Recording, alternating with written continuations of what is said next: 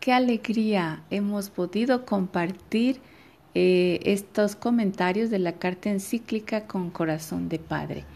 Eh, en este momento reflexionar sobre el último aspecto que habla sobre San José Padre en la sombra.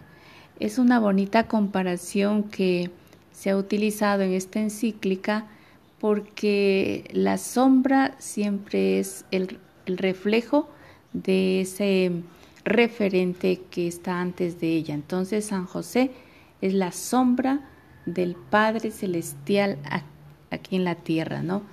Eh, San José vivió como tal. Dios lo auxilió a San José en todo momento, lo protegió.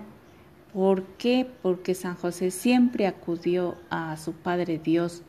Entonces él nunca se apartó de él y sus pasos jamás siguieron otros sino los que le indicaba.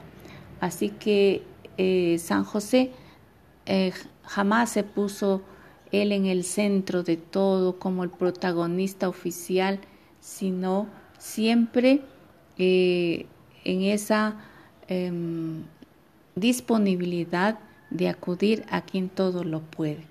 Así que San José nos invita a que em, también nosotros amemos de una manera extraordinariamente libre.